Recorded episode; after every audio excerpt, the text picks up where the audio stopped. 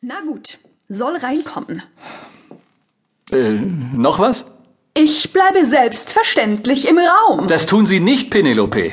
Vielleicht will die Besucherin etwas sehr Persönliches mit mir teilen. Eben, da muss ich doch informiert sein als Ihre Chefin. Ich informiere Sie dann schon, wenn es nötig ist. Schön, aber vergessen Sie nicht, den Aufnahmeknopf zu drücken, damit wir nachher ein 1 zu 1 Protokoll von dem Gespräch haben. Ein 1 zu 1, ein 1 zu 1, ein 1 zu 1 Protokoll. Ah, da ist sie schon.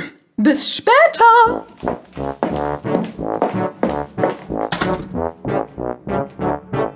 Dr. Brimstone war der erste Assistent des Weltraumwissenschaftlers Dr. Brocker. Eigentlich. Zurzeit aber arbeitete er wieder für seine alte. Ich bin äh, nicht für, alt. Für seine frühere, wollte ich sagen. Letztes Jahr habe ich meinen 32. Geburtstag gefeiert. Für seine frühere Vorgesetzte. Zum dritten Mal übrigens. Zurzeit arbeitete Brimstone wieder für seine frühere Vorgesetzte Penelope Pepper, die ihn immer noch Harris nannte. Ein Deckname aus einem seiner Aufträge. Ja, ja, gewiss. Der, bei dem wir uns zum ersten Mal auch persönlich näher gekommen sind. Penelope Pepper war Dr. Brimstones Chefin bei der Zentralen Intelligenzagentur. Abgekürzt CIA. Und manchmal sehnte sich Brimstone zurück zu seinem alten Arbeitsplatz bei Dr. Brocker im geheimnisvollen Haus auf der Landzunge. Dort war gerade Ferdinand Fletcher zu Gast, Das bin ich, gell? der Mann, der so lange der größte Feind des Teams gewesen war und der jetzt gemeinsam mit Dr. Brocker Mit mir? Ja, ja, doch, doch. eine ungeheuerliche Entdeckung vermeldet hatte. Über diese Entdeckung diskutierten die beiden mit Dr. Brockers Nachwuchsteam, mit Jim, Hallo Leute. Rex, Ich bin Rex, hallo. Lisa, Lisa Ah ja, genau. Lisa, hi. und Sandra. Das bin Also verstehe ich das richtig. Man kann den neuen Himmelskörper. Wie nennt ihr ihn eigentlich? Wir schlagen Antagonien vor. Die Gegenerde sozusagen. Man kann Antagonien nicht sehen und auch sonst keine Strahlung von ihm einfangen im messbaren Bereich, So ist es. sondern seine Existenz nur über die Gravitationskraft nachweisen? So sieht's aus. Ja, ja, aber Du wirst ja ganz blass, Rex. ihr wisst alle, was das bedeutet.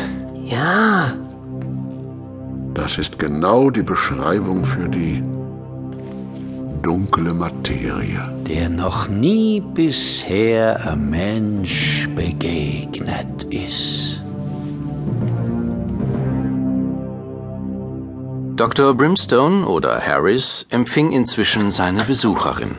Ah, Bridget, Ah, hallo, Doktor. wie geht's dir? Äh, Stimmt was nicht mit deinen Blutwerten? Doch, doch, die Behandlung wirkt. Das freut mich zu hören, Bridget. Das freut mich zu hören. Bridget war Schülerin an Dr. Brockers Weltrauminternat gewesen. Auf dem Jupitermond Europa hatte sie eine hohe Dosis an schädlicher Strahlung abgekriegt. Deswegen war sie bei Dr. Brimstone in Behandlung. Aber darum geht es nicht. Aha, nicht? Nein, ich muss äh, was anderes mit Ihnen besprechen. Sind wir hier ungestört? Äh, lass, uns li lass uns lieber einen Termin ausmachen in, ei- in, ei- in einem Café. Oder noch besser in einem Restaurant zum Abendessen heute Abend. Da können wir dann in Ruhe alles. Du Harris, du betrügst mich! Penelope, seit wann duzen wir uns? Entschuldigung, aber ich kann nicht mit ansehen, wie du. wie sie. Ach Mann! Boah, was ist denn mit der? Liebeskummer. Unmotiviert. In Dr. Brockers Kommandozentrale?